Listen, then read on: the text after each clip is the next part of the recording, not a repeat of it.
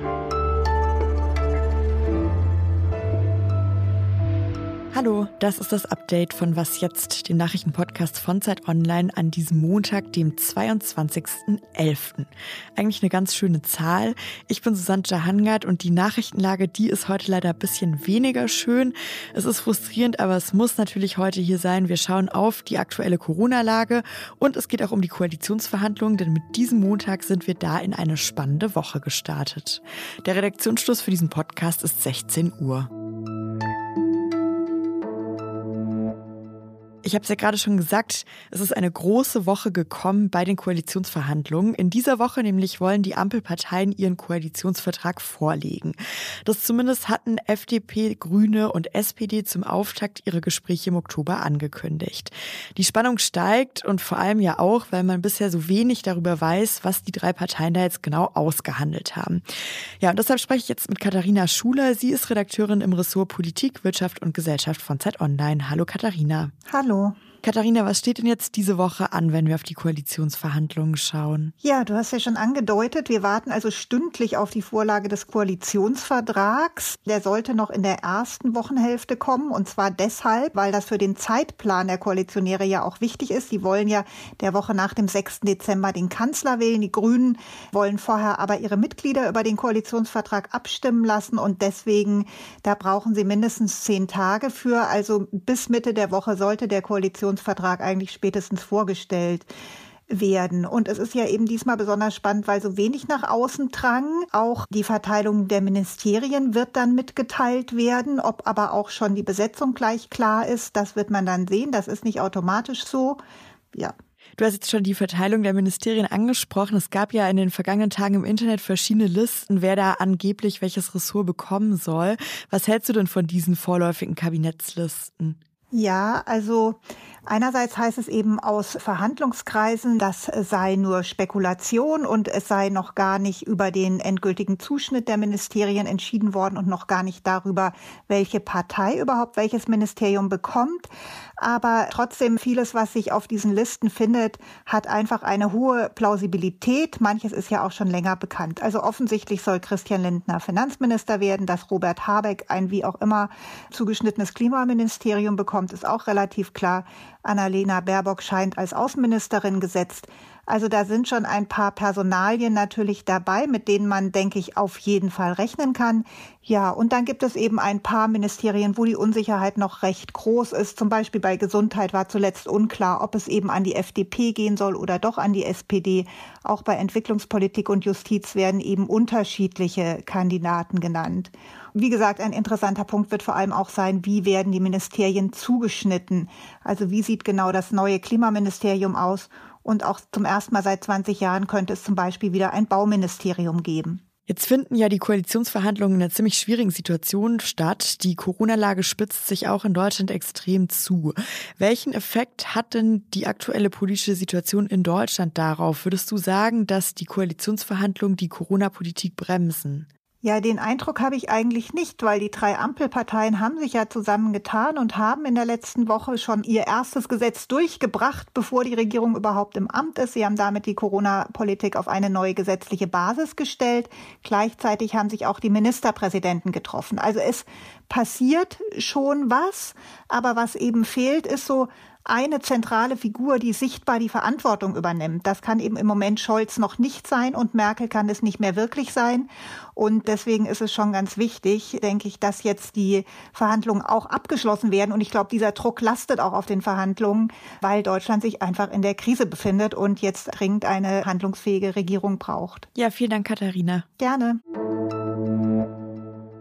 Wahrscheinlich wird am Ende dieses Winters so ziemlich jeder in Deutschland wie, das wurde ja manchmal schon etwas zynisch genannt, geimpft, genesen oder gestorben sein. Das war heute noch Gesundheitsminister Jens Spahn.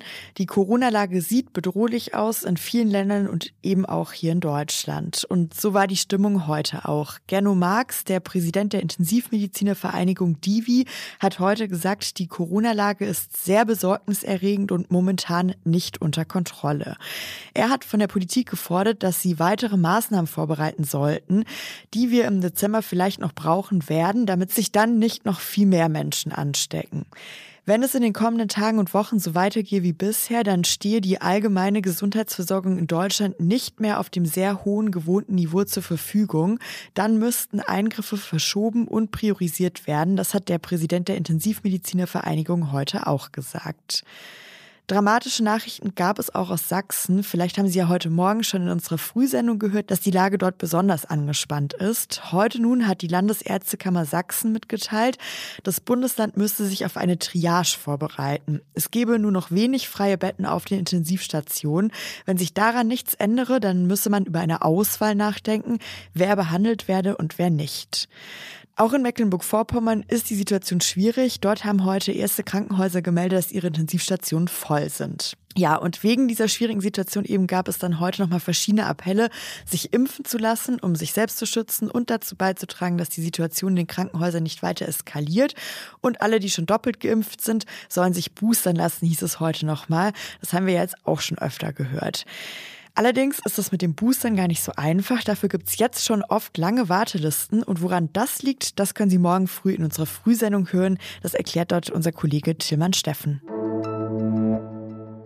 In den USA ist gestern ein Auto in eine Straßenparade gerast. Mindestens fünf Menschen sind dadurch gestorben, mehr als 40 wurden verletzt. Today we experienced a horrible, senseless tragedy. Das hat Tom Riley gesagt, der Bürgermeister der Kleinstadt Waukesha im Bundesstaat Wisconsin, in der die Tat passiert ist, während einer Christmas Parade. Eine Veranstaltung, zu der fast jedes Jahr viele Tanzgruppen, Bands, PolitikerInnen und Zuschauer kommen. I'm deeply saddened to know that so many in our community went to a parade but ended up dealing with injury ich bin sehr traurig zu wissen, dass so viele unserer Gemeinschaft zu der Parade gegangen sind und nun mit Verletzungen und Trauer kämpfen müssen. Das hat der Bürgermeister gestern auch gesagt. Eine verdächtige Person ist laut Polizei in Gewahrsam. Hintergründe der Tat waren bis zum Redaktionsschluss dieses Podcasts nicht klar, also zum Beispiel, ob es sich um eine Tat mit terroristischem Hintergrund handeln könnte. Mehrere US-Medien, darunter die Sender CBS und CNN, haben heute unter Berufung auf Ermittlerkreise berichtet, dass die Person am Steuer auf der Flucht gewesen sei. Was noch?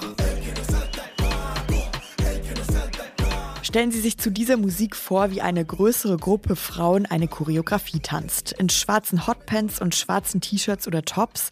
Über ihre Köpfe haben sie rote Sturmhauben gezogen und nur die Augen schauen raus.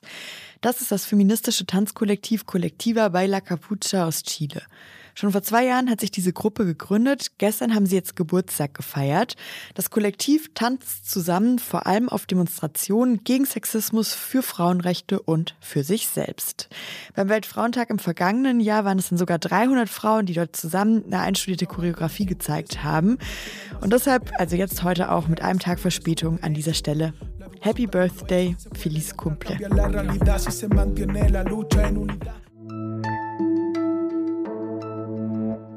Und das war das Update für heute. Ich bin Susanne Hangard. Morgen früh ab sechs gibt es wie immer unsere Frühsendung und unsere Mailadresse, die ist wasjetzt.zeit.de. Wir freuen uns wie immer über Post und jetzt wünsche ich Ihnen auch in dieser etwas frustrierenden Lage einen schönen Abend.